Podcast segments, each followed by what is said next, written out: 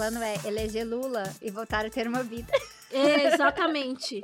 Thor Ragnarok, você já assistiu? Não. Cara, assiste Thor Ragnarok, é, tem, um, tem uma crítica. A última coisa que eu vi foi Doutor Estranho lá, do multiverso, porque tava no avião. Ah, sim. E foi. Eu só tô conseguindo assistir filme em avião hoje em dia. Nossa, filme de avião. É, é então foda. assim, você pega atrasado, Uhum. então sempre. Mas eu sou muito da série, né? Ah, você gosta de série. Eu gosto de série, então vou eu tô atrasada em tudo. Você vai gostar. Já já vai Não, começar. Sim. Você vai gostar muito de Andor. Que é, Andor. do- é, que é a nova do- de Star Wars, que, meu, Ai, quero. é muito político, muito político. Porque eu, eu, eu, eu até tava falando, é sobre o, os- o, o fascismo no cotidiano, no dia a dia. Sim. Porque tudo que a gente vê de Star Wars nos É o produtos, momento final da guerra. É o né? império. É, né, né? Mas como é que o império, Chega até lá. até lá, e como que isso afeta o dia a dia das pessoas? Exato. E aí você Ah, vê a bom. construção de um revolucionário, o dia a dia das pessoas. Tipo, putz, meu. Que era o rolezinho que eu gostava um pouco do primeiro, do primeiro livro de Jogos Vorazes, que era, você acompanhava um pouquinho do distrito ali, a galera, né, minando carvão, aquela coisa, até chegar o- os jogos em si. Então eu gosto de pegar essa, essa parte assim, você tá vendo? Essas pessoas estão percebendo, mas elas estão ali sob o jugo. Exatamente É, isso. Andor é é. exatamente sobre Massa. isso. E, e, nossa, o- a- os dois primeiros episódios é, é, é a polícia do Império indo numa cidade que a galera tá, tá, tá tipo, minerando Sim. umas coisas. E aí tem essa percepção de, tipo, putz, eu tô sobre o jugo aqui Olha do que doido, fascismo. né? E é sempre extrativismo, né? A galera sempre é sempre, estão sempre minerando alguma coisa. Você volta para Avatar, né? Você volta para todos, você volta lá, é sempre alguma coisa está sendo minerada. Eu, eu acho muito interessante trazer essa tona porque a galera no cotidiano normaliza muito, né? Uhum. Porque a gente só lembra dos problemas de mineração quando tem um Brumadinho, um, né, Mariana, essas coisas. Mas é um negócio que envenena, né? Uhum. Então, mostrar assim, os trabalhadores passando por esse processo é massa. Ali no Espírito Santo tem um pouco de consciência sobre isso por conta da questão do pó preto, né? As Uhum. crianças tudo com asma e tal. E eu tava acompanhando agora no Chile essas questões da, das carvoarias e tudo mais, e a quantidade de câncer, né? E aí a galera chama, a gente mora numa zona de sacrifício, porque a gente está sendo sacrificado para poder exportar as coisas para os outros lugares. Então a mineração ela é muito chave para trazer esse, essa questão, só que a galera fica pensando assim, ah, mas não tem como ter vida sem isso, né? Não tem como. Exatamente. É. Sabe que você fala essa coisa? Eu fico pensando, até na- pensando no rolê da série, assim, que a gente tava falando que no final, a gente chega no produto final de Star Wars, que é a guerra, né? Sim. Aquela coisa toda, mas tem os efeitos do cotidiano na vida das pessoas. Como é que as pessoas são afetadas pela essa construção de ditaduras, do fascismo? Porque quando a gente traz aqui pro Brasil, como é que afetou a vida das pessoas a ditadura, né? Tipo, Sim. ah, os artistas foram é, é, exportar os artistas, a galera foi se exilar lá Sim. fora. Mas como é que foi isso na- no cotidiano, na Pra vida do ficou. trabalhador? Para quem ficou. As valas comuns, né? Sim. Perus, né, para quem mora aqui em São Paulo, cheia de trabalhador. Como é que isso afetou os movimentos negros, os movimentos LGBTs? E a própria questão da censura, né? Que a galera tá falando o tempo inteiro de censura agora. Bom, né? Uhum. O Jovem Pan dizendo que está sendo cen- censurada. André Valadão mentindo, assim, descaradamente é, nas coisas. E aí, a- eu- cara, uma menina comentou lá no Tese 11 assim, por quê? Isso é a pior coisa que já aconteceu na história desse país. Essa censura, primeira vez que isso acontece na história desse país. Aí, eu, geralmente, eu sou... Olha, vou pegar na sua mão, vou explicar. Eu Falei, não, você é a dor de todos os historiadores. Como falar isso, né? E, e muito do problema que a gente tem no Brasil hoje é o problema de memória, né? Porque você tem os movimentos sociais construindo memória, a gente teve avanços re- relacionados à Comissão da Verdade, mas a gente não teve isso ser assim, impregnado na mente da população, para que a- a galera entendesse o que, que foi realmente a ditadura. Então é muito fácil, e eu, eu tenho pego pessoas que eu nunca imaginei assim, chamando agora de Revolução de 64 que é a terminologia do Bolsonaro, né? Para falar que a gente fez uma revolução, não era uma ditadura, não foi um golpe militar, foi uma revolução porque os comunistas iam entrar, então a gente tinha que parar os comunistas. E aí, quatro, cinco anos atrás, as pessoas não estavam falando revolução. Então quer dizer que em quatro, cinco anos, o bolsonarismo conseguiu colocar essa mentalidade né, de, de passar pano mesmo para a ditadura militar no Brasil, de uma forma que a gente teve décadas para construir e mostrar a verdade e não conseguiu. Então tem uma falha do nosso lado que é, sim, é, de educação, né, de fazer essa educação Uhum. política no cotidiano, mas aí vai passar por imprensa, qual é a estrutura, qual é o aparato que a gente tem para realmente estar falando disso. O quanto que a gente pode usar, por exemplo, de novela, de filme, de série, de teatro para contar essas histórias e a gente não usa o suficiente para Uhum. contar essas histórias. Sabrina, você acha que as pessoas, principalmente é, uma galera que tá mais dentro da esquerda, vivendo o cotidiano da esquerda, no sentido construindo partido, às vezes construindo movimento social, acaba esquecendo que existe outras formas de disputar a mente das pessoas para além do um livro do Marx, um livro, né, essa coisa mais, vou pegar aqui um livro de sociologia, putz, a gente estava agora falando de, de duas séries que, inclusive, são eh, sei lá, são da, da Disney, tão aí, sabe? é. mas que a gente consegue trazer o fundo político dela. Você acha que existe uma dificuldade da galera entender que dá para trabalhar com outras coisas? Demais, demais. E existe um purismo muito estranho, né? Às vezes a gente vai falar, eu gosto muito de pegar, porque eu gosto muito de ficção científica, de pegar uma história e falar, o que, é que a gente pode aprender com isso aqui? E eu acho que, mesmo coisas que não foram criadas para trazer aquela mensagem, bom, a, a questão da arte é que parte da interpretação é nossa, né? Tá, tá na nossa mão. E o que, que a gente pode usar nisso aqui? E tem uma galera que fala assim: ah, mas tá na mão de uma grande corporação. Ah, mas é, isso aqui não, não foi feito para isso. E aí o pessoal quer ficar o quê? Só usando documentário. Documentário para mim é trabalho. Então, se Uhum. alguém fala assim, vamos ali, a sexta-feira de noite assistir um documentário, eu falo, não, pelo amor de Deus. Eu quero algo de entretenimento. E o entretenimento, ele pode fazer você pensar. E às vezes você quer só desligar também, eu acho que também tá tudo bem. Eu acho que a Uhum. gente tem que entender que a sociedade hoje em dia é uma merda, a gente tá se cansando, é um burnout constante, problemas de saúde mental. Então a gente tem que permitir que as pessoas sejam felizes de formas diferentes também, não precisa estar ali ligadão o tempo inteiro. Mas tem uma galera que parece que é isso, que quer estar ligadona o tempo inteiro e quer estar citando um grande nome o tempo inteiro. E sinto muito, tem espaços. Eu lembro muito da, da Angela Davis na biografia dela, que ela fala, na autobiografia, né, na verdade, que ela fala assim, dela tá lendo Lenin, né, ali o ela entre o Partido Comunista e os Panteras Negras, lendo Lenin com um grupo de mulheres negras periféricas nos, nos Estados Unidos e que era meio puxado aquela leitura, mas que podia fazer aquele trabalhozinho ali e extrair algumas coisas. Mas nada daquilo ali fazia sentido se não tivesse também, tipo, os cafés da, da manhã com a galera, né, a parte da, da cultura, de música e festa e esses outros momentos. E eu sinto que tem um pessoal que tá tão vidrado em É um rigor, às vezes eu sinto um rigor, sabe? também de fã. É meio que aquela coisa, né, que a gente brinca. Ah, você é fã de fulano? Ah, me conta aí, cinco músicas da pessoa, agora. Aí eu fico, eu acho que tem uma galera assim, ah, você, você é marxista de verdade? Me fala aí, ó, quantos, quantos versos de, de Marx você sabe de cor? Bizarro, porque não é assim que a gente se comunica com as pessoas e tá criando uma geração que eu tenho tentado conversar um pouco com o público sobre isso. Tá todo mundo cansado e todo mundo trabalha muito. Eu, por exemplo, eu venho do espaço acadêmico, então ler esse montão de livro faz parte do meu trabalho no dia a dia. Mas vamos- supor que você é enfermeira. Você é enfermeira, você não vai ter tempo para ler esse montão de livro. E aí você não vai ser, sabe, revolucionário o suficiente, é, você não vai estar avançado o suficiente na teoria porque você não leu tudo isso. Aí eu tento explicar para as pessoas: vocês não precisam ler tudo. O que a gente precisa é interpretar o mundo de uma forma mais uniforme, né? O que, que é? Identificar quais são os nossos inimigos, quem é que tá lucrando em cima da gente, quem é que tá crescendo em cima da, da morte, da violência contra os outros. É construir esse sentido comum, que é mais importante. Os livros, eles vão dar suporte. Mas aí as pessoas cumprem funções diferentes na sociedade e vão vir de lugares diferentes, porque também tem um monte de acadêmico aí que né, eu, eu lembro muito quando eu comecei meu trabalho de ser acusada de estar vulgarizando a sociologia. Ah, eu, eu já ouvi muito esse termo. Porque, não, mas que absurdo, você tá usando o YouTube pra pra falar dessas coisas, você não pode ensinar isso nesse espaço, tem que ser ensinado dentro da universidade. Pois é, então assim, bem-vindo ao Brasil, onde a universidade continua sendo extremamente excludente, não tem infra- infraestrutura suficiente. E outra, e é um negócio que eu falei pro Load lá dessa letra, que nem todo mundo quer ir pra universidade. Eu não consegui ficar na universidade, eu não terminei. E, e tem várias razões, né? Então pode ser uma questão sua, material de vida, e também pode ser uma coisa assim, isso não é pra mim. Eu quero aprender uma outra coisa. Então tem formas de aprender, de ser útil na sociedade, de ser feliz sendo útil na sociedade, que não necessariamente passam pela universidade. O problema é que no Brasil, a universidade está associado com mobilidade social e você ter estabilidade, você ter grana.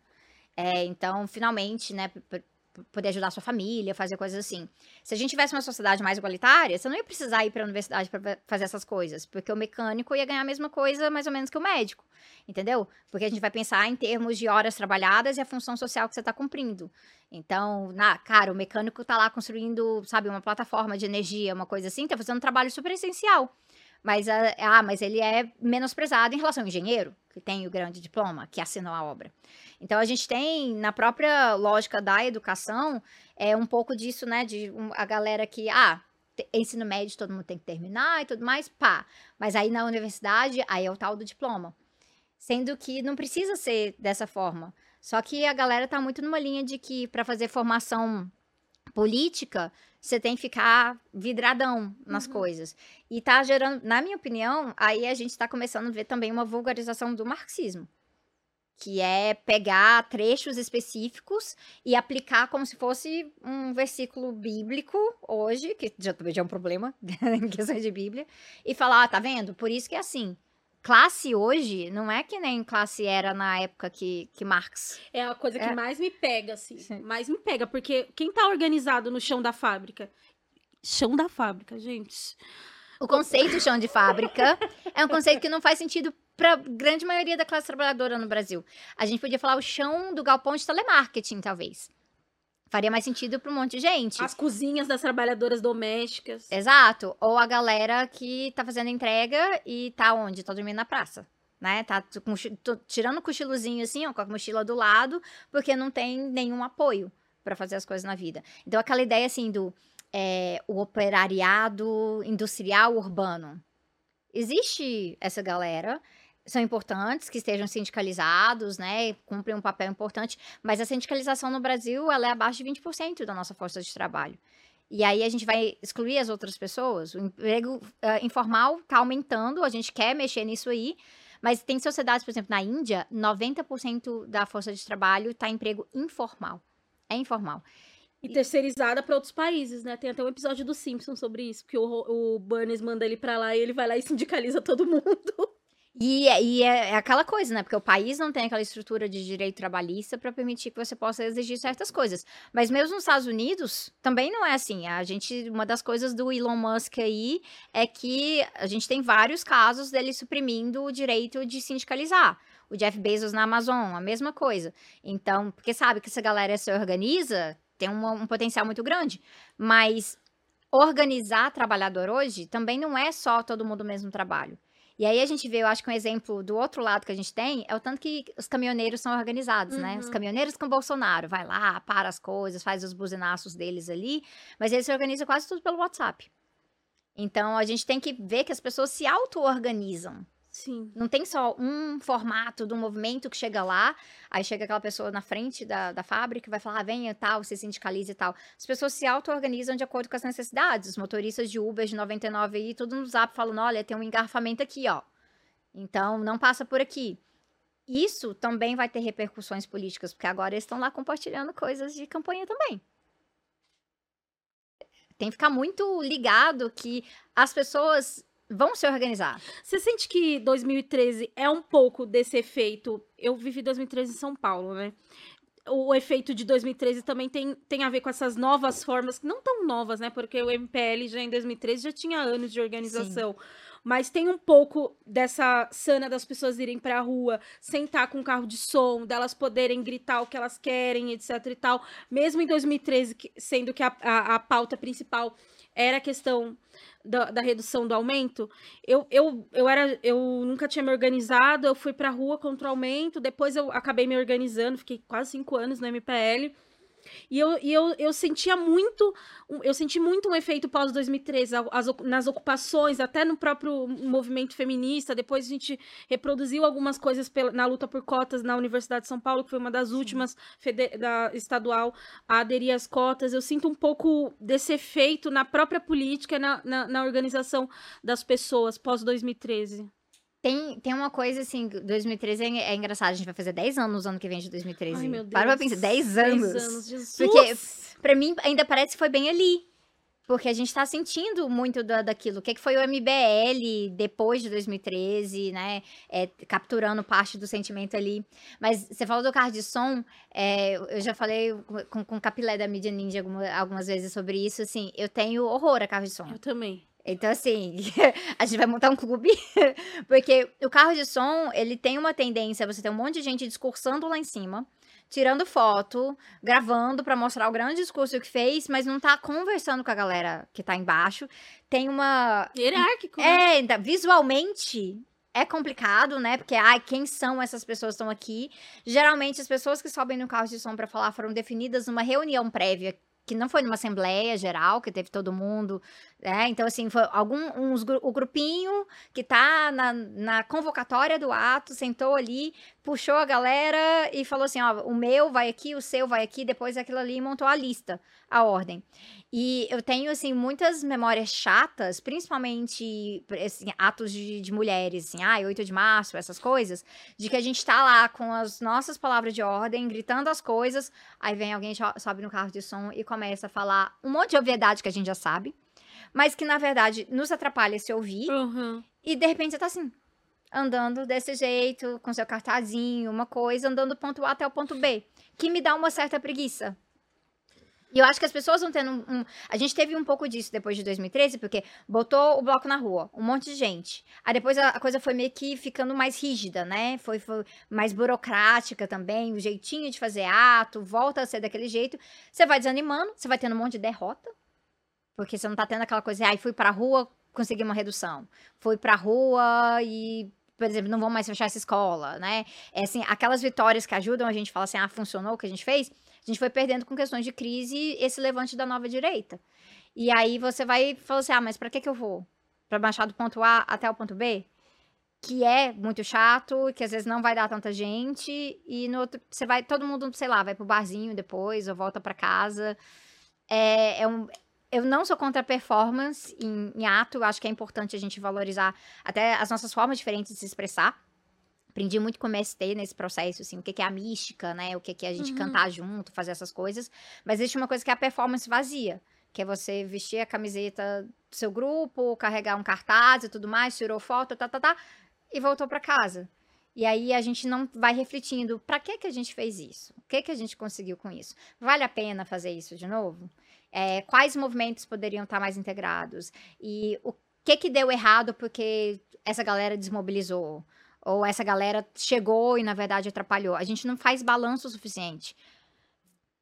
Então, público, né? Porque dentro das organizações tem uns balanços bem chato, né? De relatoria, ficar falando. Mas, assim, balanço público com a galera que não tá dentro de cada grupo, a gente não faz suficiente. A gente faz meia-culpa, critica o grupo do outro, mas de ter aqueles espaços que são legais. Eu lembro isso muito na Copa, porque como na Copa. A gente uhum. sofreu as próprias consequências de estar ali fazendo luta de direito à cidade e o próprio governo falando: não, vocês não podem estar fazendo isso porque isso está ajudando a direita.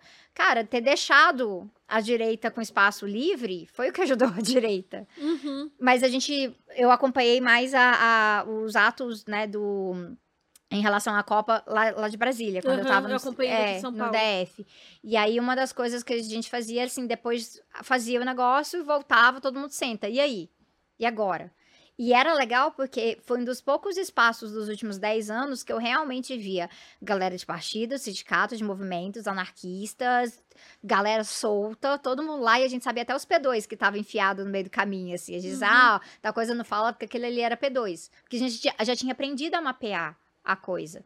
É, e a gente tá perdendo um pouco disso, porque tá ficando tudo, tudo muito protocolar. E, você fala, eu sinto muita falta, Sabrina. E aí, talvez porque eu, eu, eu dei sorte, né, de ter, ter entrado na militância já, já minimamente organizada. Mesmo que dentro da esquerda autônoma, porque a esquerda autônoma é organizada, Também, né? Também, sim. É, e, e, Alguns marxistas discordam de você, aí eu discordo deles. Fico feliz. E, eu tive eu, eu lembro de ter. Precisava entender isso, ter muita formação política, muito estudo. Tipo, a gente. Nossa, eu, a gente costuma falar no Perifacom que a gente topou muito fazer a perifa, porque pra gente ficar 8 horas, 10 horas numa reunião era uma coisa normal, porque eu ficava 10 horas numa reunião do MPL. Sim. Eu ficava 10 horas numa reunião do MPL discutindo sobre zero, direito à cidade. Então, para mim, nunca foi uma grande questão ficar 10. Gente, 10 horas mesmo, tá? Com intervalo, intervalo. Mas às vezes ficava virado. Ainda mais quando precisava fazer luta. Então. É, eu sinto que precisava, eu precisava entender alguma coisa do feminismo. Putz, vou comprar tal livro, vou acessar tal PDF, vou ler sobre, porque eu para eu, eu falar sobre isso, eu preciso entender. Eu sinto que as pessoas elas têm uma identificação com a esquerda, mas não muito aprofundada. Porque eu sinto. Eu vou dar um exemplo que eu sempre falo aqui, uma, já falei umas duas, três vezes aqui no Lança Braba. Eu sinto que as pessoas falam da Angela Davis, mas, por exemplo, elas não leram Angela Davis. Não. não. Inclusive, gente que cita, né? Que cita diretamente, falando, não, porque Angela Davis no lugar tal. Eu, aí eu fico pensando, você pegou, tipo, aquele trecho, leu e esqueceu as outras coisas. E. Mas aí também é tipo a bronca que a Angela Davis deu da última vez que ela teve no Brasil, né? Tipo assim, vocês leem Angela Davis, mas vocês não leem Leslie Gonzalez. Então, é, transformaram ela num ícone, né? Uma popstar. É, é, que é péssimo. É péssimo pra pessoa que tá nessa posição. Tipo, pra ela é desconfortável estar tá nisso. Porque ela tem uma história de militância, né? E, mas aí o pessoal usa alguém para justificar o que que ela quer. Em vez de entrar na, na questão, ah, existe um debate sobre isso aqui. Existe um debate real. É, você vai pegar é, por exemplo, mulheres classe, né? Quando, quando você. A questão de classe que ela fala lá pesa bastante, mas aí tem um monte de gente que fala, não. Eu vou, vou focar só neste aspecto, neste capítulo, neste momento aqui. E aí, por isso que é importante você ter várias fontes ao mesmo tempo, até porque elas dialogam entre si, né? E eu, eu vejo muito assim, é, a gente fez um clube de leitura no começo desse ano, e aí a gente trouxe um dos livros da Bell Hooks, né? E a Bell Hooks faleceu ano passado, então já tava assim, uma carga bem pesadona, porque ela é ela, ela, é uma das pessoas que carregou muito o legado do Paulo Freire para fora do Brasil. Uhum, uhum. E muita gente nem sabe disso, né? Mas, assim, é aquela questão freiriana, diálogos dela com o Paulo Freire. É... Se o Paulo Freire é famoso, ele é famoso por ele mesmo, mas eu acho que a Bell Hooks deu uma outra conotação para isso, porque ela, ela casou a discussão do, do, do Paulo Freire com o feminismo, com a questão racial, e de falar de afetos de um jeito que eu acho que é muito poderoso. E aí eu vejo a galera, às vezes, pegar esses livros de política e querer tirar a emoção da coisa. É, tem uma, uma influenciadora aí de política que falou assim: ah, mais razão, menos emoção. Eu discordo plenamente disso, porque eu acho que as emoções fazem parte do processo de fazer política. Sim. Então, é Audre Lorde com usos da raiva. O uso da raiva, eu ia falar isso, pelo amor de Deus, gente. Né? Que, acho que um, um, dos mobilizadores do movimento negro, principalmente, é a raiva. A, a raiva, ela tá ali. E se a gente sei lá, né, é, tenta engarrafar a raiva, uma hora ela vai explodir e pode explodir de um jeito que você não conseguiu canalizar aquela raiva para algo mais produtivo, né? Ela pode ter momentos políticos em que a galera tá perdida, ela, né, podem até concordar com a direita em algum momento porque não conseguiu canalizar aquilo ali. Então a gente tem que pegar a raiva e, e politizar essa raiva explicar. Você tá com raiva por conta disso aqui. A gente tem feito isso muito nesse processo de falar assim, o que que tá. Quando eu penso assim nos grandes problemas do Brasil hoje, a fome é a primeira coisa que vem à minha cabeça, porque a situação de insegurança alimentar é generalizada, a gente está falando de mais de metade da população do país. Então, e aí muita gente às vezes pensa assim: "Ah, mas assim, eu não vejo de gente passando fome, né? Não basta as fotos da galera catando osso, né? Mas a pessoa não pensa que insegurança alimentar não é necessariamente, ai, não tem comida nenhuma e a pessoa tá revirando lixo. Muitas vezes é aquela mãe que ela deixa de almoçar para garantir que o filho possa jantar. Então, isso entra muito nessa questão de gênero, entra muito nessa questão do que a gente chama de desamparo. A sociedade está desamparada. E aí, para falar desamparo, gente, a gente tem que falar que a galera fica triste, a galera tá frustrada, a galera também, aí dependendo, fica ressentida, né? Porque o político veio prometer uma coisa e não cumpriu. Então, são, tem emoção para tudo quanto é canto. A questão é o que, que a gente faz com essas emoções. Então, o, aí, aí a gente tem essa necessidade de nomear que ah, a política do ódio do Bolsonaro é ódio de classe, é ódio racial, é ódio de gênero, que é para causar destruição na sociedade, que é para oprimir. A gente tem que entender esse ódio ali e transformar isso para o outro caminho, que é na questão da emancipação. Mas isso envolve a galera ter raiva, assim, do racista, do, do transfóbico. Tem, é, isso faz parte de você se entender nesse processo aí. E as pessoas têm que ter um pouco de paciência também na hora de dialogar, de ensinar. E, e entender que, no, no final das contas, essa lógica de ser, ai, você é muito racional, você é muito racional na política, dá base para essas conversas aí de é, saber técnico. É, não, nem esquerda nem direita, isso aqui é técnico. E aí é, eu critiquei muito a Tabata Amaral na época, porque a esquerda veio pra cima de mim, falando que eu tava fazendo fogo amigo. E eu falei, ó, ela vai, ela vai votar nos negócios muito pesados aí, vocês não, vocês estão achando que ela é de esquerda. Aí depois ela foi lá, né, votou reforma da Previdência, pacote anticrime do Moro e tudo mais. E eu falei, tá vendo? Esse papinho aí de que é técnico, que tá acima das coisas de politização, esse papo é do Banco Mundial, isso é... é é o que a gente sempre discutia no MPL, que a galera fala que, ah, não, é, não tem dinheiro para tarifa zero. Mas o, o, a escolha de não ter dinheiro para tarifa zero é uma escolha política, porque você tá dando dinheiro para outras coisas. Sim. Ela é uma escolha política. Sim. E, mas é, é, a, é a primeira coisa que você ouve é isso, não tem dinheiro. Não tem dinheiro. Se, se coloca como um fato concreto, e aí, a partir disso, você fala, ah, já que não tem, então você faz uma parceria público-privada. Ah, já que não tem, você privatiza, porque aí o setor privado vai cuidar disso aí. Aí eles colocaram um monte de organização social, as OS, para né, escola, uhum. hospital, espalharam isso no país inteiro. Aí começaram a privatizar o saneamento básico. Aí vem o processo, vende a Eletrobras numa micharia, que, que a gente vai ter consequências muito graves disso aí se a gente não conseguir reverter no futuro e vai ficando tudo normalizado, porque depois o que o, o e, porque passa por aquele processo também de falar que o público é ruim, né? Então começa a tirar a grana do público, porque não tem dinheiro, aí o público fica ruim, aí a galera fala assim: "Ah, mas por isso tem que ser particular, porque o público não presta".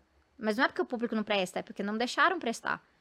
E aí isso eh, cria até um preconceito, né? Porque aí quando o público tá lá segurando, que é o que a gente viu na pandemia, né? O SUS segurando a barra com o governo trabalhando diretamente contra o SUS. Contra o SUS. Né? Contra. Cara, o que, que é a situação? A gente tentando um piso decente para enfermagem agora e o governo Bolsonaro indo diretamente contra os enfermeiros que seguraram a barra na linha de frente, porque dentro do hospital também tem classe, né? Uhum. Então, então, o tratamento. Né, ali você vai ver a galera que é zeladora, a galera que tá na recepção, a galera que tá dando segurança, enfermagem, a galera que tá cuidando ali, é, é a, a, parte que ninguém quer ver, né? Você tá lidando com os corpos das pessoas que já faleceram. Uhum. Então você tem toda uma estrutura de classe ali dentro e você precisa trazer dignidade para essas pessoas para que elas possam tratar as outras com dignidade no sistema de saúde também. Mas não, eles cortam de todo mundo, aí depois não tem maquinário, né? Você não tem equipamento, você não tem as coisas. Aí o pessoal fala, ah, tá vendo? Ó, o SUS não presta. Mas foi o SUS que segurou a barra. Se não fosse o SUS, não tinha sido só 700 mil mortos no Brasil, não. E é horrível falar só, né? Mas teria sido muito mais. E a gente estava falando dessa coisa do, do governo Bolsonaro, e aí saiu o escândalo, né, da Prevent Senior, que é, meu, a galera mandando, escolhendo quem vai viver e quem não vai viver. Isso aí é o, o privado, né? E é um negócio, eu tenho falado muito assim, é, porque como eu trabalho muito na minha parte da militância hoje em dia, eu saí de partido, porque eu tô rodando muito outras partes do mundo e tal, conversando com movimentos, e eu tô muito nessa pegada internacionalista. E aí, isso é muito tentar mapear é, onde que a extrema-direita tá juntinha, porque não é só o Bolsonaro, não tem essa coisa de. A gente às vezes tem que acordar pro nosso umbiguismo, que acha que assim, nossa, o Bolsonaro é a pior coisa do mundo, só aqui que tá ruim. E não. Então, assim, na trazendo o ponto da Índia de novo, na Índia, os grupos de WhatsApp não se, não se juntam só pra espalhar fake news e falar merda das coisas, não. Cara, eles têm gente que se organiza pelo WhatsApp pra ir numa comunidade tacar fogo em tudo, isso para as mulheres. Porque é, é o ódio que eles estão, né, ah, criando entre. Entre não, né? Porque, na verdade, é, é, é induz contra muçulmanos. Que aí faz parte de, de todo um processo. Inclusive, uma dica para quem quiser entender um pouco disso: tem um episódio de Doctor Who que conta um pouquinho dessa história da partição da Índia, que é culpa dos britânicos, para variar. Vários problemas que estão espalhados pelo mundo é culpa do Reino Unido. É, a coroa britânica saiu é, dividindo território que não era seu e deu merda. E lá o ódio vai virando uma coisa que, assim, normalizou-se completamente o fato que comunidades inteiras são saqueadas e queimam, e as mulheres acabam sendo as primeiras, né, uhum. a pagarem a conta. Aí você imagina. isso tá daquele jeito. Quando nas Filipinas tinha uma época que, a, que com o discurso de é, pro, proibicionismo, né, das, das drogas, eles mataram tanta gente, a polícia foi empoderada pelo Duterte nas Filipinas para matar tanta gente, que você não tinha espaço suficiente é, na, nas casas que tinham que fazer velório, que tinham que cuidar dos corpos, você tava faltando caixão. Era esse o nível da coisa. Então, tudo isso aí mostra que sempre pode piorar e a gente tem que estar tá mapeando muito bem como que eles estão dialogando entre si. Porque o que está em jogo no Brasil é, são laboratórios. Então, Prevent Senior foi um laboratório de como que você pode aumentar o seu lucro mesmo num momento de pandemia. Manipulando o tipo de medicamento que você dá para as pessoas e realmente reduzindo pessoas a números. Desumanização total. Mas você olha para os projetos né, de segurança pública, entre aspas, no Brasil, principalmente comunidades periféricas, favelas no Rio de Janeiro, a presença do exército em favela, isso é laboratório também. E esses laboratórios têm a ver com o que Israel faz com os palestinos. Então a gente tem que ficar muito, muito de olho nisso aí para a gente não deixar os nossos espaços virarem laboratórios da direita fascista, que depois, ah, isso aqui deu certo, vai lá e exporta. É muito assustador, né? Porque eu também sinto que as pessoas, elas estão muito é, conectadas, e aí eu acho que tem, é uma crítica, né, a, a coisa da eleição, que é as pessoas, elas acham que todo o mal e, e todos os problemas vão ser resolvidos na eleição, ao mesmo tempo que elas acham que todo o problema do Brasil começa com Bolsonaro, né? Sim. Mas eu também sinto que essa eleição, ela é um pouco diferente, eu nunca tive um sentimento desse. Eu sempre fui muito crítica às eleições, mas eu nunca tive um sentimento desse. Olha que eu fui virar voto na eleição passada. Mas eu sinto que a gente tá em. É, é muito isso que você traz, assim, tá em jogo outras coisas, assim. É, a gente tá. Porque tem uma coisa que é muito séria, assim, a gente já entendeu o que é um governo Bolsonaro. Mas esse é um governo Bolsonaro que, nos últimos anos, quando a gente fazia pesquisa sobre aprovação e reprovação, você dava 30 a 70, né? Então, ai, tá vendo? Tem 30% da população ainda tá muito fechada com o Bolsonaro, mas 70% meio que reprova ou reprova muito o Bolsonaro. Se Bolsonaro é reeleito, a gente tá falando de um contexto de total legitimidade. Porque ele fez todas as merdas que ele fez. O país foi pro buraco, economicamente, gestão de morte, né? O que a galera chama de necropolítica. Tudo isso no seu cotidiano e ainda foi reeleito. Então ele volta com uma força que ele não teve nesse mandato. Então ele volta com mais legitimidade para fazer o pior, aquilo que ele não conseguiu cumprir. Então, o que está em jogo aqui não é só o que foi o nosso passado agora. É uma versão muito piorada que vai colocar diretamente, né, o alvo que já é, que, que você vê assim, a polícia ela já vê o alvo nas costas das pessoas. Agora vai ficar muito claramente pintado ali, porque ele chega com uma legitimidade. A gente tá aqui em São Paulo, cara, Tarcísio, governador de São Paulo, é trazer para São Paulo é, os piores aspectos que a gente já viu em termos do, mais uma vez, segurança pública, entre aspas, no Rio de Janeiro, e uma piora do que a relação, do que a relação com o crime organizado no estado de São Paulo. O que, que é essa ideia de que não vamos investir em educação, vamos só colocar mais polícia nas comunidades. E o Tarcísio tem total essa mentalidade, é a mentalidade de policiamento. Então, a gente está falando do, do estado com o maior poder financeiro do país. E, e, dialogando com essa coisa de da, da, segurança pública, o cara já, a, uma das primeiras coisas que falou é, meu, vou tirar as câmeras da polícia, que é um, um projeto que está em disputa há muito tempo em São Sim. Paulo. E a gente está falando de uma das, das polícias mais, das piores polícias que a gente tem no Brasil. E é muito louco essa, esse medo. Você vai falando assim, vai me arrepiando toda essa coisa do, desse aspecto da, da milícia, que é tem alguns amigos que moram no Rio de Janeiro em, em contexto de favela, que é tipo, você não, você não pode ter outra internet que não seja da milícia. Você não pode ter o gás você tem que comprar diretamente da milícia. São a, aspectos assim da vida que é isso que vai acontecer com São Paulo, principalmente nas Sim. comunidades, se esse cara sumir assim. Mas é muito bom você mencionar isso porque faz com que a gente lembre que milícia não é só o exercício do poder militarizado ali, do policial que tem arma e tudo mais. Ele é um exercício de classe. É uma questão de classe novamente, porque quem que vai ganhar?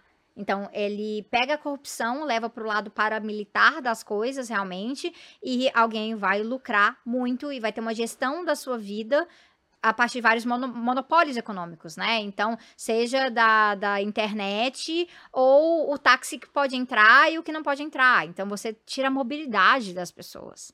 E aí a galera entra muito nessa pilha de que a ah, milícia é uma coisa daquele um, aquele punhadinho de policial corrupto. Não é, cara. Não é, não é por acaso que a gente fala que Bolsonaro é miliciano ou metido com miliciano. Porque é grana demais no meio disso aí. E eles têm um projeto de levar isso para muito além. Tem um filme é, que eu gosto muito, é, que é Uma História de Amor e Fúria, que é uma ah, a, animação. Bom. Muito bom. E a, ele, eu já passei ele em sala de aula tudo mais, para colocar a galera para pensar um pouco sobre isso. E o que a gente vê, assim, na, na parte do, do, final do filme, quando é tipo Rio de Janeiro em 2096, né? Que eles falam. E aí não tem mais polícia, tem as milícias. Tipo, você não tem nem polícia mais. A milícia já virou que toma conta, elas são privadas, elas estão ali realmente só para garantir é, o poder econômico de alguns. E qual que é a coisa mais valorosa que tem em 2096? É a água é água. Tanto que fala assim, Aquabras. E aí a galera, né, morrendo envenenada, porque tá bebendo água de baixíssima qualidade e um copo assim de água tá valendo uma fortuna que só os mais ricos conseguem pagar. E isso tá lá na distopia do filme, mas isso é, para onde a gente caminha. A gente já tem lugares. No Chile, a água é privatizada. A gente teve a guerra da água em Cochabamba, em, em Bolívia, em 2000. É, a gente tem Wikileaks, e aí, bom lembrar, né? Julian Assange sendo perseguido não é pouca coisa, não, porque o Wikileaks tem documentos da Nestlé calculando qual que é o preço otimizado da água no deserto. E aí, como é que a gente pode colocar um preço melhor na água, porque a água vai ficando mais escassa? Ou o governo Biden a, assume e a vice-presidenta já está falando: olha, agora é petróleo, mas lá na frente é água. E para um país como o nosso, em que é um país tecnicamente de abundância, a gente já tem que ficar de olho que tudo, todo o território que é de abundância é um território que é potencial, é um, é, tá ali para ser potencialmente tomado. Uhum. Porque a lógica colonial, ela, pers ela persiste, né, nesse sentido. E tá aí os nossos povos tradicionais indígenas quilombolas para comprovar isso até hoje. Você fala das coisas da milícia, voltando agora para a cultura pop. É, a gente vê também outras, né? Acho que Star Wars, por exemplo, em Andor não é. A, a, a gente não, não são os, os, os, os Trumps que estão lá, né? É, é, é outro tipo, é as milícias, né? A segurança particular do Império que, que vai resolver as coisas. Não é essa galera. Que opera so, sob outras regras, né? Uhum. E não é que não existam regras, elas existem. Mas elas são regras internas.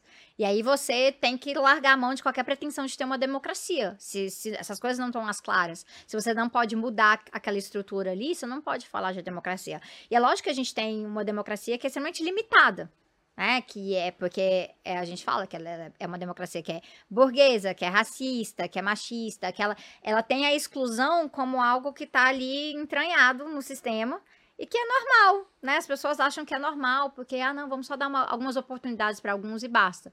É, a igualdade nunca é uma coisa da onde você parte, né? Onde você pode chegar. Pode chegar, coloca alguns para chegarem ali naquele ponto e basta. E foi muito isso que, voltando para Angela Davis, que ela falou, né? Quando ela estava aqui, que a galera acha que ainda é a questão da pirâmide. É brigar para estar tá no topo da pirâmide, não destruir a pirâmide. Que é o que a gente precisa. Que é o perigo da representatividade, né? Sim, a, a, aquela real, né? Uhum. É a real, não é aquela é, mulher que é eleita lá. É, a coisa que a gente viu muito nos debates, né? A Simone Tebet e a Soraya Tronic se colocando, ai, ah, porque mulher vota em mulher e tudo mais. E a, a Tronic agora falando assim, mas Bolsonaro não é de direita. Ela falou desse jeito. É. é assim, a direita somos nós. Eu, nossa, imagina o que, que isso significa, né? Então, é, entender o que, que essa pessoa está defendendo, se ela rea realmente está representando as pessoas da forma raiz de representar. Qual que é a pauta? O que, que você está trazendo para o jogo realmente de política, em vez de estar tá ali, ah, eu sou uma mulher, mulher vota em mulher, mas eu vou continuar defendendo políticas de exclusão. A gente tá aí, Damaris Alves, né, para provar uhum, o que, que uhum. é a figura de uma mulher extremamente poderosa, foi eleita senadora do Distrito Federal agora, DF, é fogo, é muito difícil. E a gente tá falando, por exemplo, o Distrito Federal é território indígena. Um monte de gente não sabe disso. Né? Porque tem aquela ideia que o Juscelino Kubitschek lá atrás sonhou, aí mapearam onde é que a gente vai construir a capital do, do país, pegou aquele terrenozão lá que estava sobrando, trouxe um monte de imigrantes de outras partes do país, mão de obra barata, para construir a capital. Depois queria mandar a galera de volta. A galera falou: pô, a gente já veio para cá, a gente vai ficar.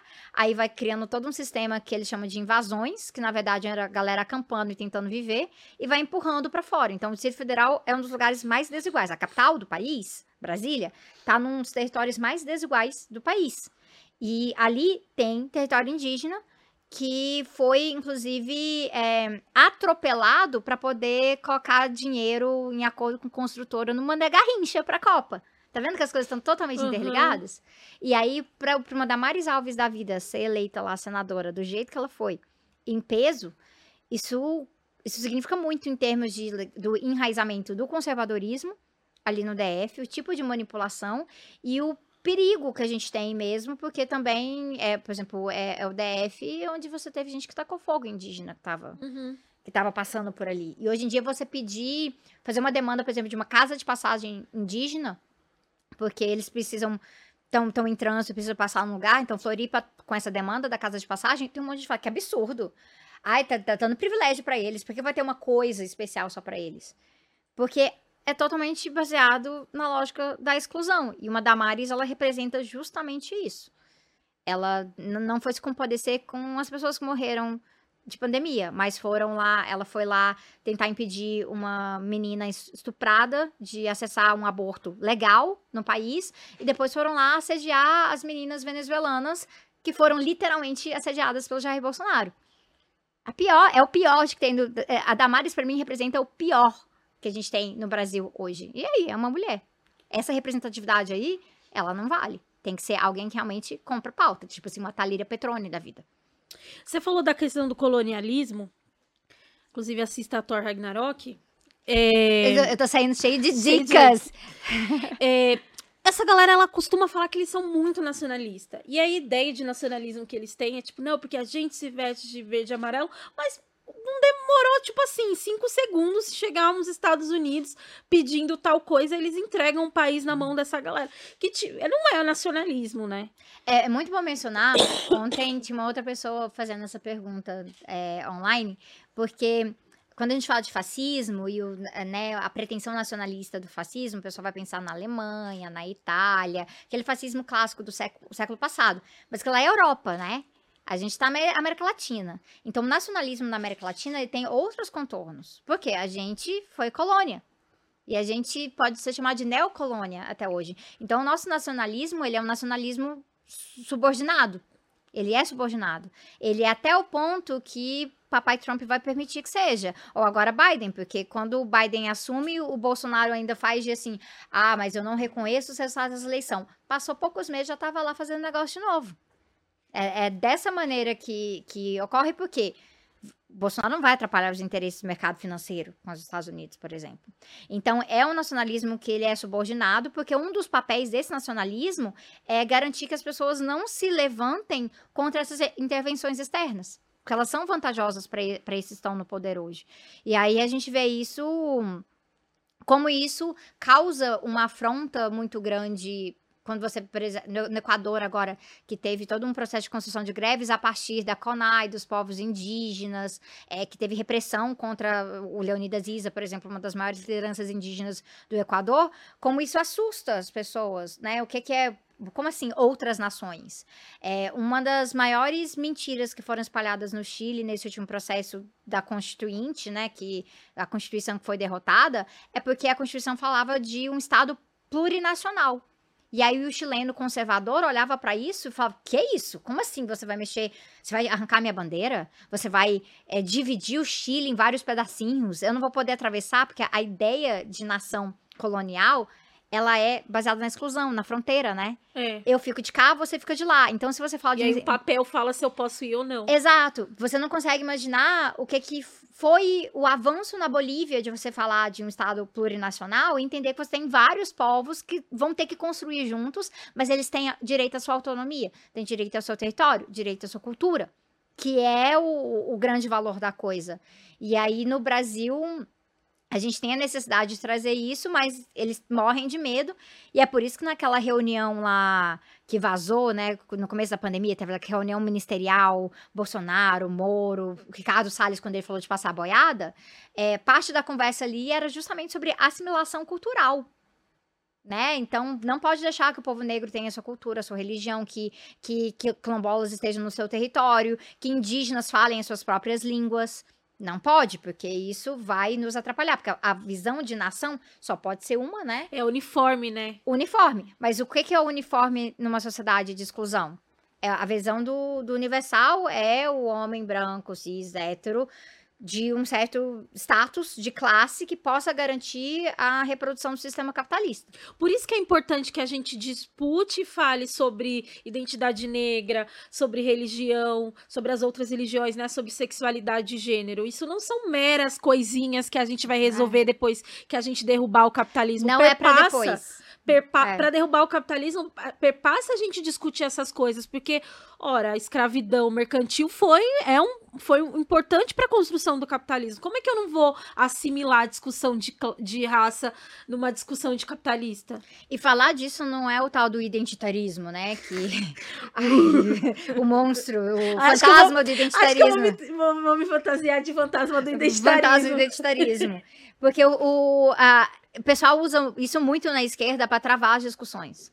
Porque essas discussões são incômodas. E eu gosto de dar um exemplo muito claro. Esse tipo de discussão incomoda porque, de repente, na hora de você pensar a direção do partido, não pode ser a mesma galera de sempre. Você vai ter que abrir espaço. A galera vai desbravar ali. Então, vou, pessoas vão ter que sair do espaço. É, eu tenho uma, um, uma expressão feminista que eu ouço muito que eu discordo, que é assim, ah, porque mas o feminismo vai ser bom para todo mundo, vai ser, os homens também vão ganhar com o feminismo. Peraí. Alguns homens vão ter que perder. pessoas vão ter que perder. Para muita gente ganhar, pessoas vão ter que perder. E a gente tem que falar disso abertamente. É, tem que perder privilégios. É, foi normalizado você tá sempre naquele espaço, agora não vai mais. Só que o que, que a gente vai fazer? Como o feminismo ele tem esse potencial revolucionário de realmente é, pautar uma sociedade que pensa cuidado, pensa tempo livre, né? Pensa outras coisas, a gente pode expandir os espaços também.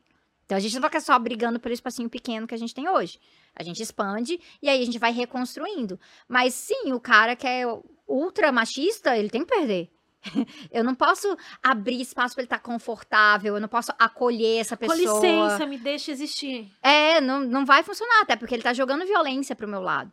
Então, tem aspectos de educação política que são muito importantes, mas tem aspectos que a gente fala, aqui isso não vai existir. Isso aqui a gente não vai permitir de forma alguma.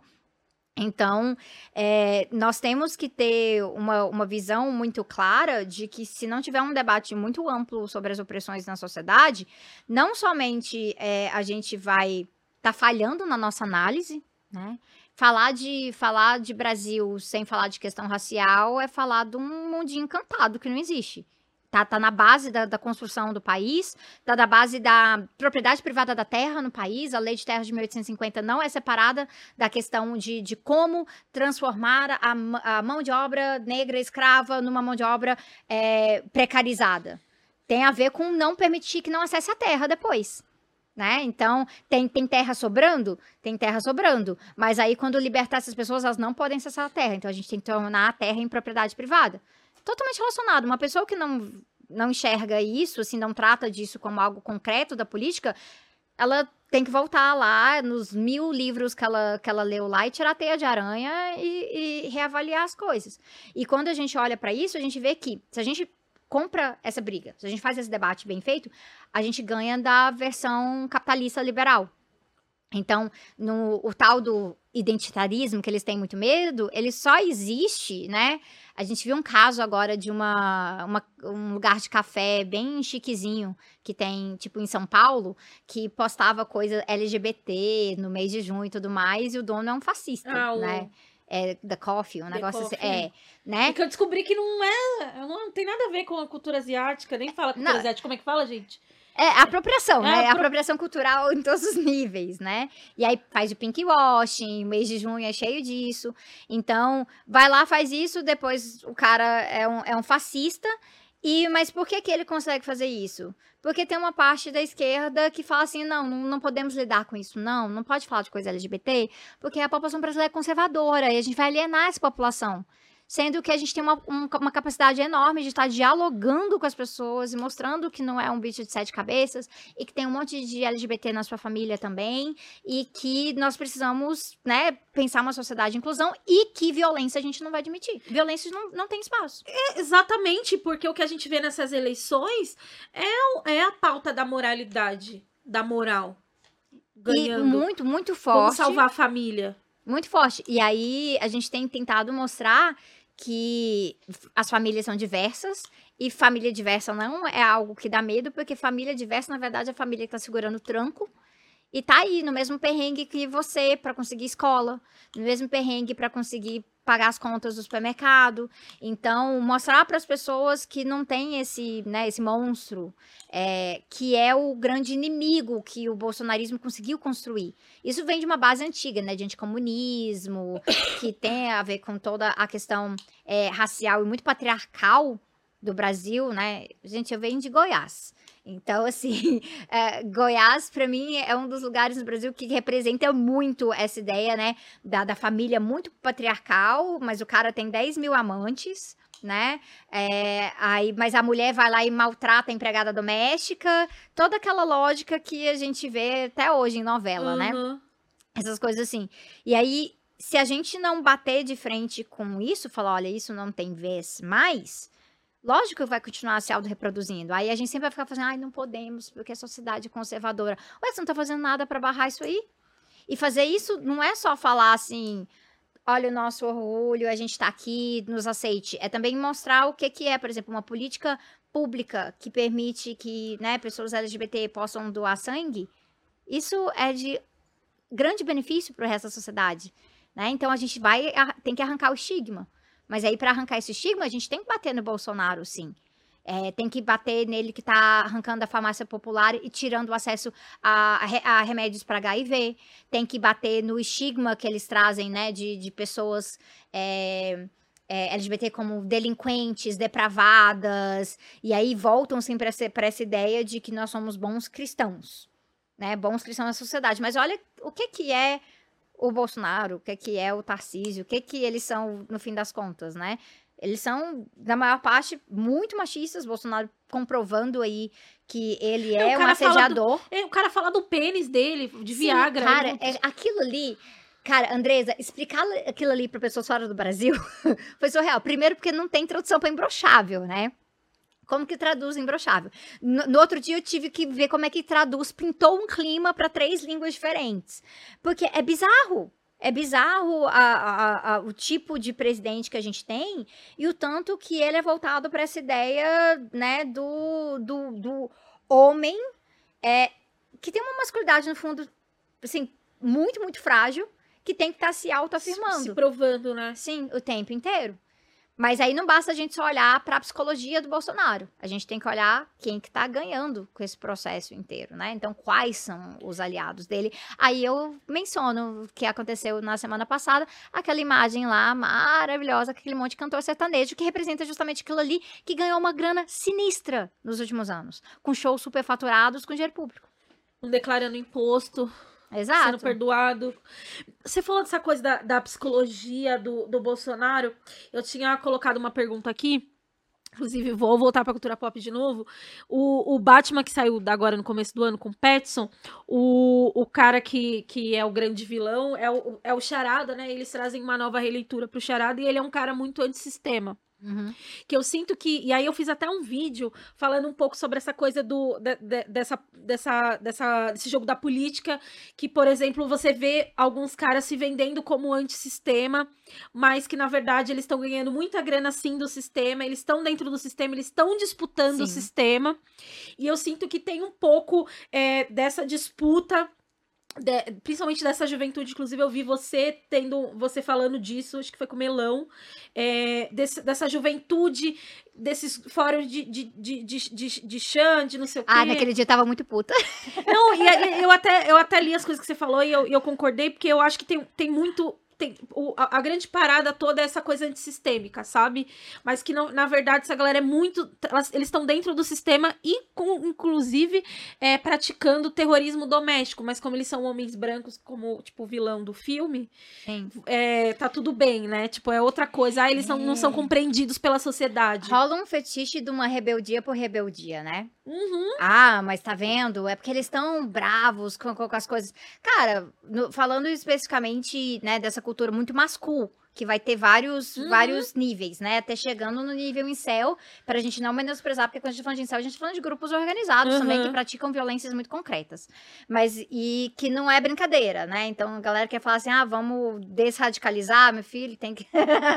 você, tem que você tem que andar muito ainda para chegar num ponto, para conseguir trabalhar, porque aquela galera já tá do lado de lá. Não é o menino que tá perdido, perdidozinho agora, que tá rebelde, joga videogame e algumas outras coisas. É, e se você quer dialogar com esse menino e trazer ele pro lado bom da força, você não vai fazer isso sem feminismo. Você não vai fazer isso sem as mulheres. Não vai. Não vai acontecer. Então, essa ideia muito bizarra de que a gente vai arrancar esses caras super misóginos que estão ah, caminhando pro, pro, pro, fascismo e a gente vai trazer eles pro antifascismo aqui sem tratar do, da misoginia deles, isso é absurdo. É absurdo. Não, não bate com a realidade concreta. Mas tem um pouco dessa coisa. Ah, mas eles vão estão vindo, né? Eu, nesse dia que eu tava assim. E é claro, né? Toda vez que eu meto umas, umas broncas na, na esquerda, eu levo um monte de misoginia de volta, uhum. né? Então, eu tava lá falando, aí já tinha cara falando de partes do meu corpo. Pro, provando o meu ponto, uhum, muito uhum. concretamente. E eu entrei numa linha, assim, que, cara, eu tô meio que de saco cheio que a gente fala, fala, fala, fala, e aí tem um monte de cara que fala que, ai, somos aliados e tudo mais, mas depois dá risadinha com os misóginos, sabe? Ou passa pano, aí fala, ah, não, tá aprendendo, pra ocupar espaço, para ganhar essas coisas. Eu acho, cara, não vale a pena, porque não é à toa que os misóginos chamam as minas pra ir pras coisas. Não, não é, porque eles não vão conseguir dar risadinha e falar as coisas que eles falam nesse espaço.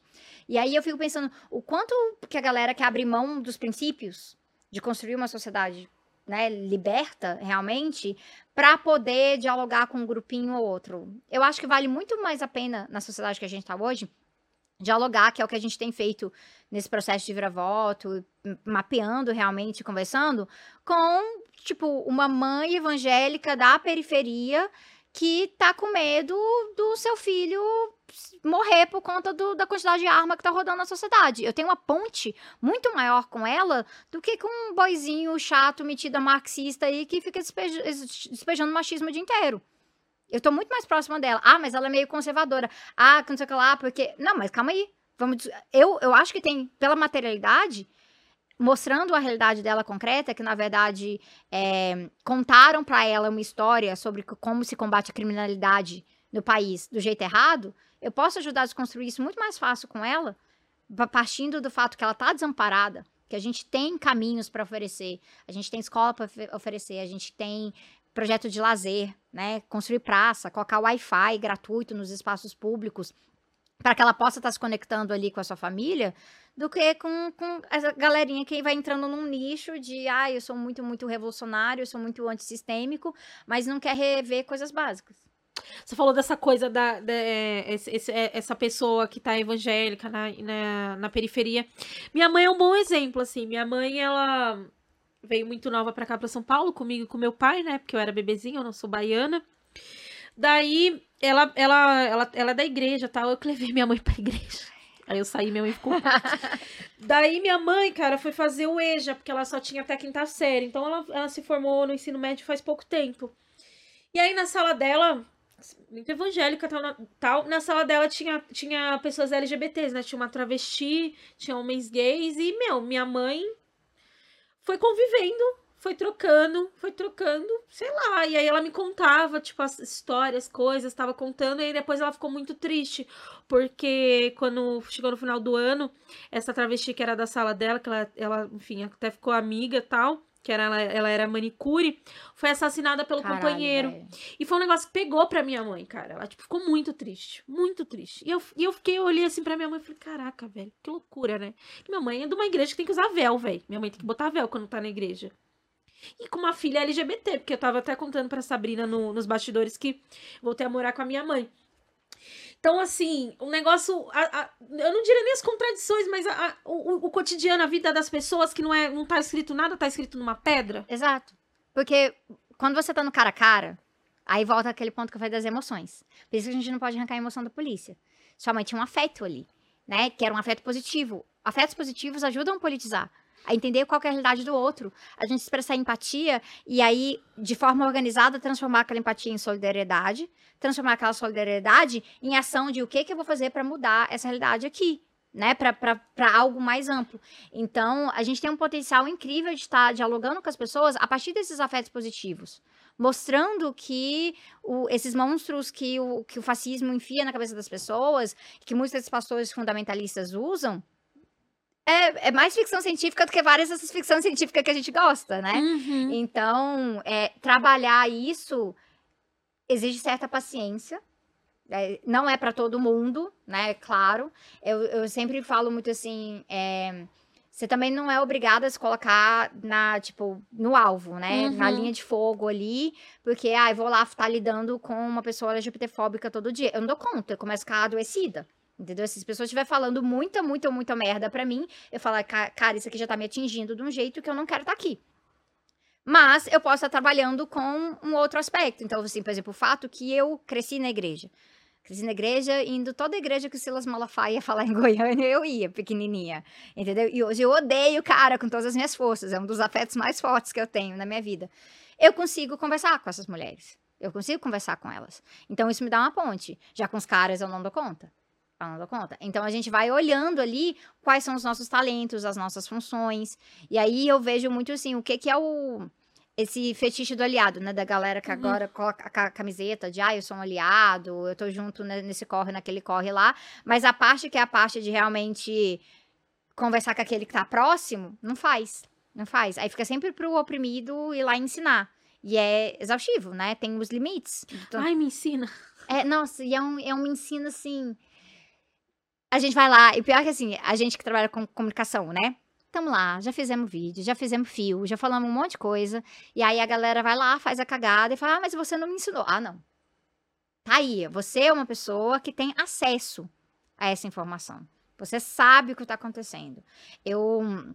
Tem coisas. Quando eu comecei a falar de Palestina, no Tese 11, eu sentia que a gente tava, assim, com uma lacuna mesmo. Tipo, um monte de gente não estava meio que perdida. Quem não estava organizado na militância pró-Palestina no Brasil estava meio perdida, até porque a gente teve casos aí de gente é, passando pano para Israel no Congresso Nacional, colocando que, ah, não, porque é, eles são muito. Em Israel você pode ser LGBT, na Palestina você não pode. Nossa. Né? Aquela, aquelas merdas todas. E aí eu tive assim, ah, cara, eu vou ter que pegar na mão da galera, vou ter que ensinar passo a passo, contar, voltar lá na história, desmentir. Né, essas mentiras. Aí, quando eu fui para Palestina, eu conversei com né, grupos de LGBTs palestinos explicando como, o que que o Israel faz com eles. Então tem, tem coisas que realmente você tem que começar um pouco mais do zero, porque tá um pouco distante da tá, realidade. Uhum. Agora, você tem pessoas que, cara, tá, questões básicas sobre racismo, feminismo, classe no Brasil hoje estão muito na cara. Estão uhum. muito na cara.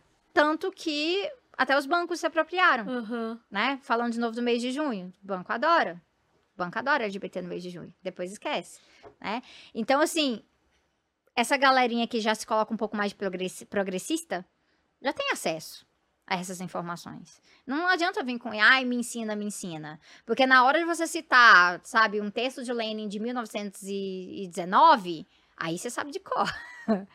Ou quer usar, pegar uma, uma feminista marxista do passado e usar de token, né, para falar ah, essa aqui, mas não quer realmente comprar a briga com as meninas dentro do partido para poder mudar as coisas dentro do partido, ou mudar as coisas dentro do coletivo, ou quando o cara assediou, estão lá passando pano. Ah, gente, mas acontece, acontece. Não tem nem, nenhuma forma de responsabilização, uhum. né, naquilo ali.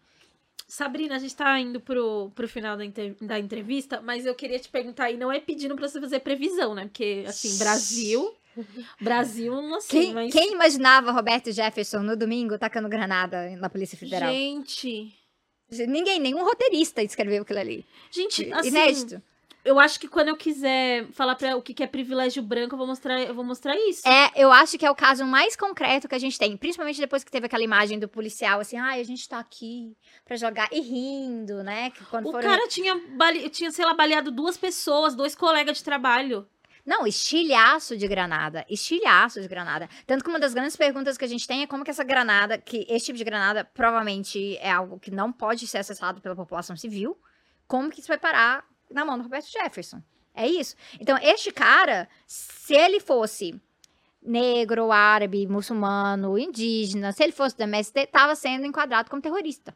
Engraçado que abrir a boca chamar as pessoas do MST que faz um trabalho incrível nesse país de terrorista, todo mundo, né? Agora eu não vi. Eu não, o Roberto Jefferson lá com não sei. Isso em prisão domiciliar, que ele já não podia ter acesso a nada disso, que eu nunca vi prisão domiciliar, domiciliar, domiciliar assim. É, não, e tanto que uma das questões é que eles estavam lá porque ele não podia mais ficar em prisão domiciliar o pedido era para tirar ele, para ele voltar para reclusão, por conta do, do, perigo que ele estava né, oferecendo. Né, oferecendo ali. E aí o perigo era maior do que a galera imaginava. E assim, mais uma vez, Roberto Jefferson, parça do Tarcísio aqui. Em, em, São Paulo, parça, tem vídeo do Tarcísio agradecendo ele, querido, conheço há muitos anos. Então imagina o nível o nível é, de articulação criminal que tem aí. Mas o Roberto Jefferson não entra na linha do Bolsonaro de bandido bom e bandido morto.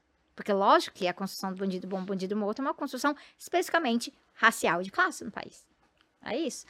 Mas, assim, não dá para prever, não dá para prever, mas a gente tem pesquisas que melhoraram. Eu tô, eu tô um pouco mais cuidadosa que as pesquisas. Eu nem ia, eu, eu ia falar, eu tô falando de previsão, mas é. que a gente entrou no, no, no Roberto Jefferson. É. Na verdade, eu, eu, a minha previsão, assim, que eu queria te perguntar é, é pós-eleição, independente do resultado. É no sentido, tipo você acha, que gente, você acha que quem assumir vai conseguir governar?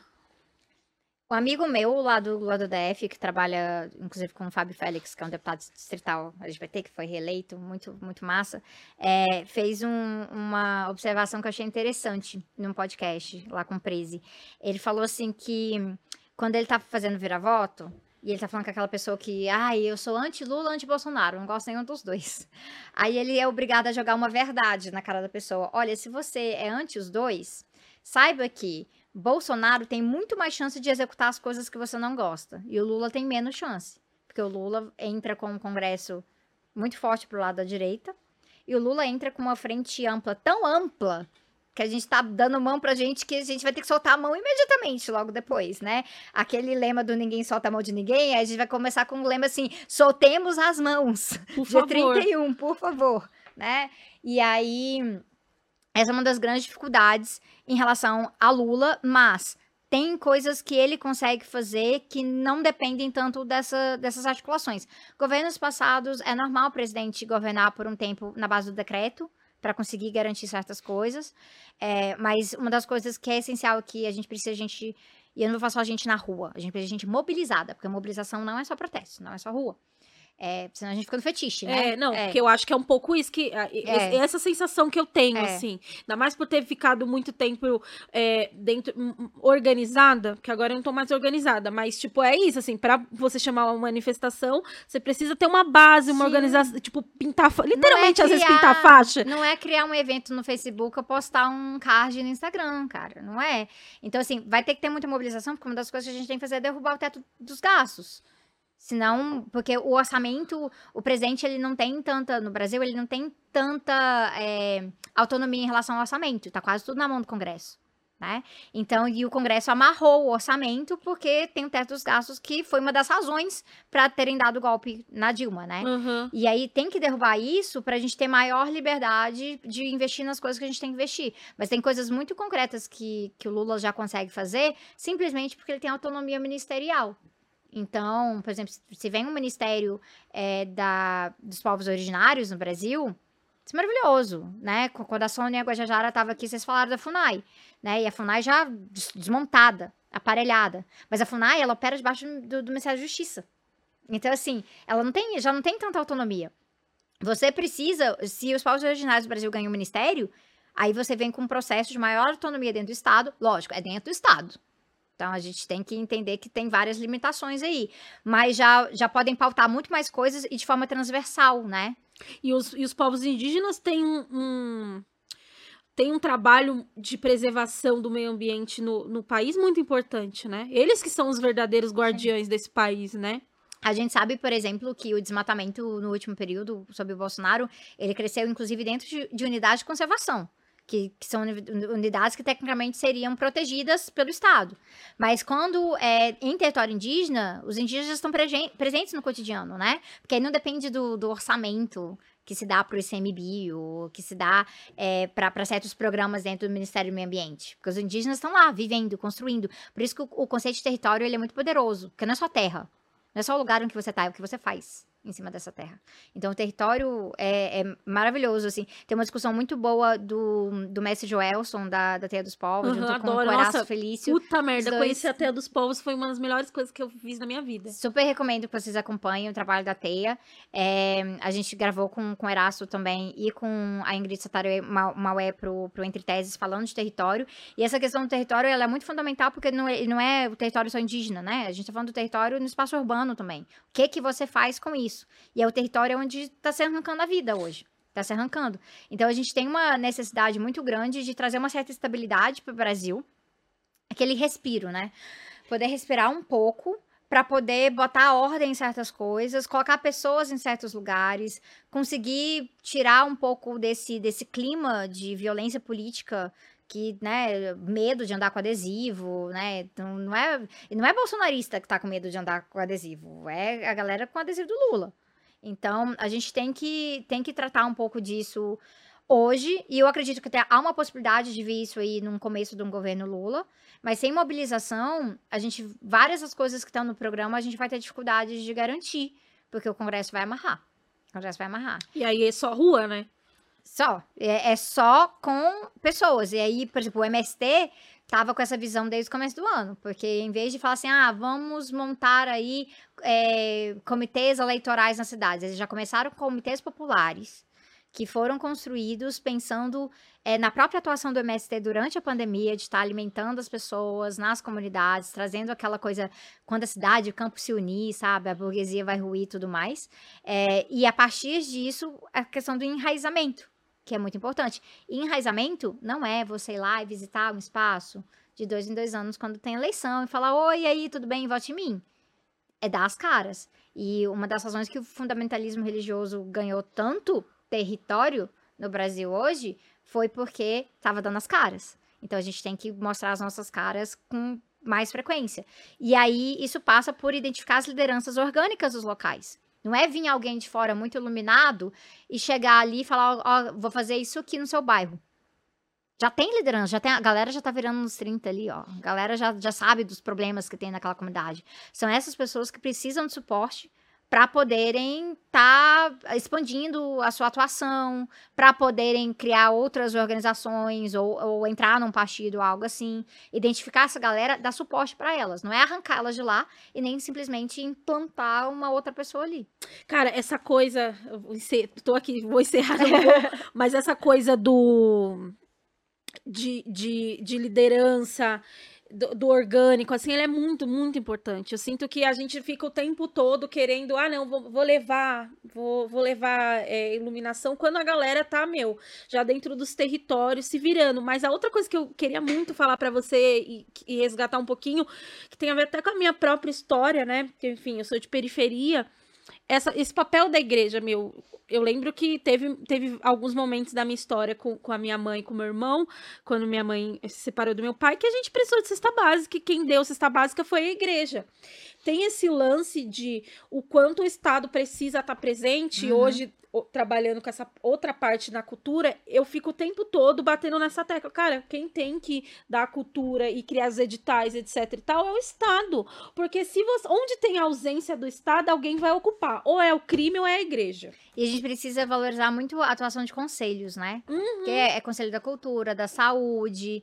E os conselhos são espaços para as pessoas se formarem como lideranças ali também, a partir do seu território, da sua vivência. Então, muitas vezes a gente fica na cabeça de que, ai, ai tem eleição aí para vereador, para prefeito e tudo mais, esquece, cara, comitê de bacias é um negócio importantíssimo para a gente pensar a questão da água e na disputa com o agronegócio, que, que arranca a água toda e as comunidades ficam sem depois.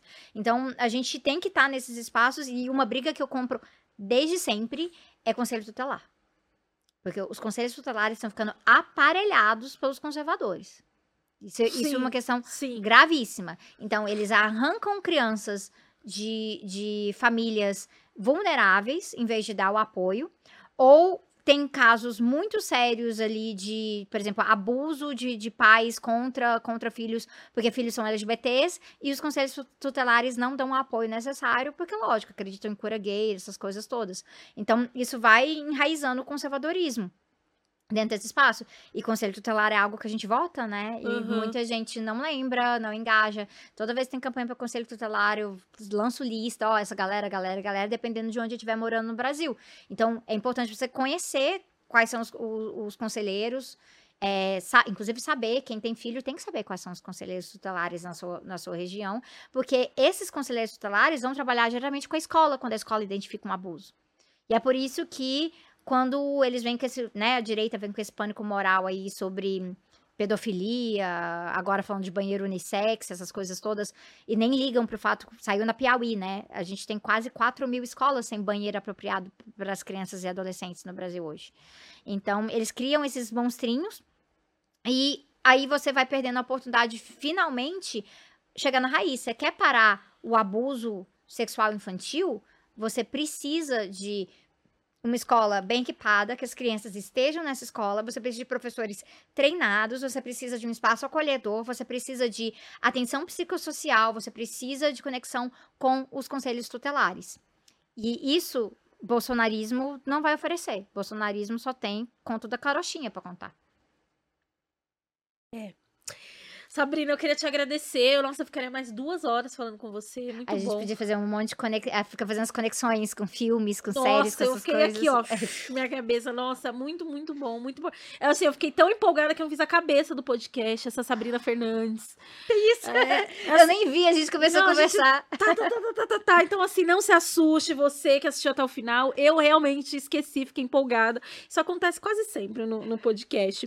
Sabrina, você, você é da área da economia. Meu, não sei de onde eu tirei que você. Mas você, tem- você fez alguma coisa na sociologia, na história? É assim, eu fiz, eu sou misturada, né? Eu fiz a graduação em economia, aí eu fiz o mestrado em economia política, aí eu fiz o doutorado em sociologia.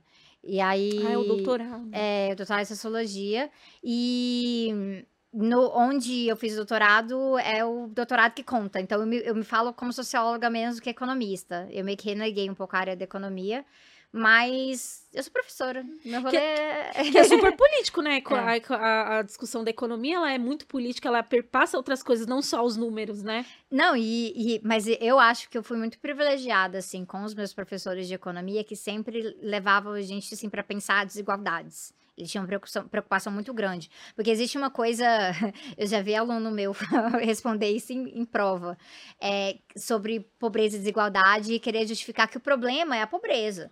A desigualdade não é o problema, porque a desigualdade é simplesmente um reflexo do esforço na sociedade, o mito da meritocracia, Uhum. né? Mas eu não, eu tive professores que apontavam que a desigualdade é um problema. E que se você tem muita desigualdade, você necessariamente vai estar reproduzindo pobreza e você vai estar aumentando a exploração de vários níveis, por exemplo, da natureza. Então, foi, foi um privilégio muito grande meu, assim, professores professores militantes, né? Então, aí, e escola, e escola e universidade é isso, gente. Todo professor tem sim posicionamento político. Essa coisa de escola sem partido foi a maior balela que inventaram nos últimos anos no Brasil. Porque aí usaram isso para ficar um bando de, de professor conservador aí, que depois tá, né, soltando coisas muito perigosas na cabeça dos alunos também, em Uhum. vez de estar trazendo ideias que são ideias críticas.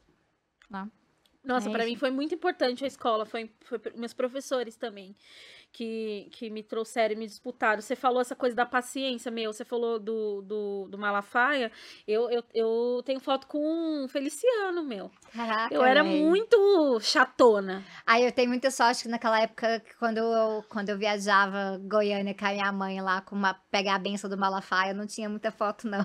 É, então, chatona. Eu era chatona, mas alguém me disputou, alguém teve paciência me de, de me disputar, assim. Então, acho que são, são, são coisas importantes, né? A gente descer um pouquinho do salto e trocar ideia com a galera. Também, Fazer né? pergunta. Exatamente. Pra mim era muito importante, assim, porque meu avô foi trabalhador rural, meu pai foi boia fria, então esse, esse contato com a terra, muito importante, assim, é para mim. Então, assim, meu avô me ensinou a plantar muita coisa. E aí, MST era uma coisa que eu já ouvia falar no jornal, nessas coisas, que ah, esse povo invade terra. E eu já tinha um pouco de uma outra visão, porque eles estavam plantando, né? E aí eu, desde pequena, eu meio que associava, mas quem planta não pode ser ruim. Né? Então, assim, tem essas coisinhas, e aí você faz pergunta, você tem que ter uma pessoa legal disposta para ajudar a responder essas perguntas, para você não cair no, né, na criminalização, nesse, nesse tipo de, de coisa, né? Eu, eu, tenho, eu tenho muito orgulho, assim, do... Meu avô faleceu já tem, já tem uns anos, mas eu tenho muito orgulho dessa parte, porque eu acho que muito da minha consciência política veio justamente desse processo de entender o, pap... o local de classe do meu avô. Uhum. Porque aí, se eu amava o meu avô, e meu avô estava nesse local de classe, como é que eu ia odiar essas outras pessoas uhum. aqui? Mesmo eu já morando na Ou cidade. O afeto aí, a política. O afeto, gente. Tem um, eu tô esquecendo um filósofo que fala do afeto e da política. Eu esqueci o nome dele. Esqueci, ainda bem. É, mas a gente pode recomendar Bell Depois, Hooks. É, Bell Hooks. É. Maravilhosa, Maravilhosa, pra falar de afeto nossa. política. Sim. Nossa, gente, leiam, viu? Inclusive, ela tem uma puta de uma crítica a Beyoncé, ao Lemonade. Ela é foda, assim. É. Tem gente que acha que escrever no jornal aí é, tá sendo percussor de alguma coisa. Minha filha, Bell Hooks, já fez isso faz tempo. E, e fez, e fez com muita sabedoria, sem ser treteira, uhum. sabe? Sem, sem despertar também, acho que tem... Competitividade. Isso. É. Foda, foda. É a pessoa que sempre tava. Ai, eu fico meio emocionada, eu fiquei muito mal quando, quando, ela, quando ela faleceu. Mas uh, é uma pessoa que ela. E é, você vê isso muito nos livros dela, né? Não é só no Tudo Sobre Amor, todos da, sobre educação para liberdade e tudo mais. É muito essa questão de que, assim, vou. Eu tenho que olhar para o outro com um pouco de empatia se eu quiser alcançar essa pessoa, né? Então, eu vou ensinar, eu vou falar coisas que incomodam, ela fala isso na sala de aula, e eu vou respeitar os meus limites, mas eu também tenho que entender que o outro também tem limites nesse processo. É muito melhor, porque aí não é sobre ficar brigando sobre protagonismo, é sobre é. o que a gente constrói junto. Mulher maravilhosa, né? Sabrina, as pessoas te encontram no seu canal no YouTube, que leva o nome do seu livro, né? Que você lançou pela editora Autonomia Literária. O, o, o canal é o Tese 11. E aí, o Se Quiser Mudar o Mundo, que é o segundo livro, é baseado na Tese 11, né? Ah, do, do, Marx, né? É, que é, é, os filósofos apenas interpretar o mundo, mas a questão é mudá-lo, transformá-lo. É um pouco disso. É, mas Os Sintomas Mórbidos é um livro meio cabeçudo, gente. Então, assim, eu largaria para quem quer entender as tretas da esquerda brasileira, pegaria. Mas eu, se quiser mudar o mundo, que é um livro mais introdutório, né? Em que eu explico essas coisas mais basiconas nele. Maravilhosa. E aí, suas redes sociais, Sabrina Fernandes? Sim, Twitter, tá lá, SAFBF. É, o Instagram é o do Tese 11 mesmo lá, e agora a gente tá expandindo, vai trazer mais pessoas pra estar tá falando, porque cansa ser só minha cara nas coisas. Ai, que legal! É, eu tô, eu tô bem animada pra essa, pra essa nova fase que Ai. a gente vai estar tá convidando, até para as pessoas poderem falar da sua, né, do seu próprio espaço. Então, trazer mais, quando for tratar mais de assuntos sociais, trazer, né, as pessoas estão melhores localizadas para falar sobre uhum. isso. E, e isso é uma oportunidade de despersonalizar um pouco, que eu acho que é algo que acabou rolando no meio da esquerda marxista nesse último período e que inclusive rolou comigo e que eu acho que faz mal inclusive pra gente. Uhum. Então, é despersonalizar ajuda todo mundo, inclusive os comunicadores. Sim. Muito obrigada pela sua presença. Nossa, que papo gostoso. Realmente ficaria mais duas horas falando com você. É, esse episódio ele vai sair na sexta-feira. Espero que ele seja um conforto aí para você ouvinte. A gente tá no Spotify, no YouTube. A gente tá no Spotify em vídeo também, que agora o Spotify ah, tem essa. É? é. Caraca, esse podcast não. é chique. Esse podcast é chique. Que, cara, eu nem sabia. Uhum. Caraca, uhum. eu tô tão acostumada a ficar ouvindo podcast assim no Velocidade 2 só no, no foninho. Tu, tu escuta na velocidade 2. Sim. É muita coisa pra fazer, né? É muita coisa pra fazer, mas eu acho que, é, eu acho que não é isso, não. Isso aí é a desculpa que eu, que eu dou pra falar que sou uma pessoa muito culpada. Mas na verdade é ansiedade mesmo. É, não, gente. é eu... Mas é isso, a gente tá no Spotify em áudio, em vídeo, no YouTube. Muito obrigado pela participação de vocês. Deixem a opinião de vocês, o comentário de vocês.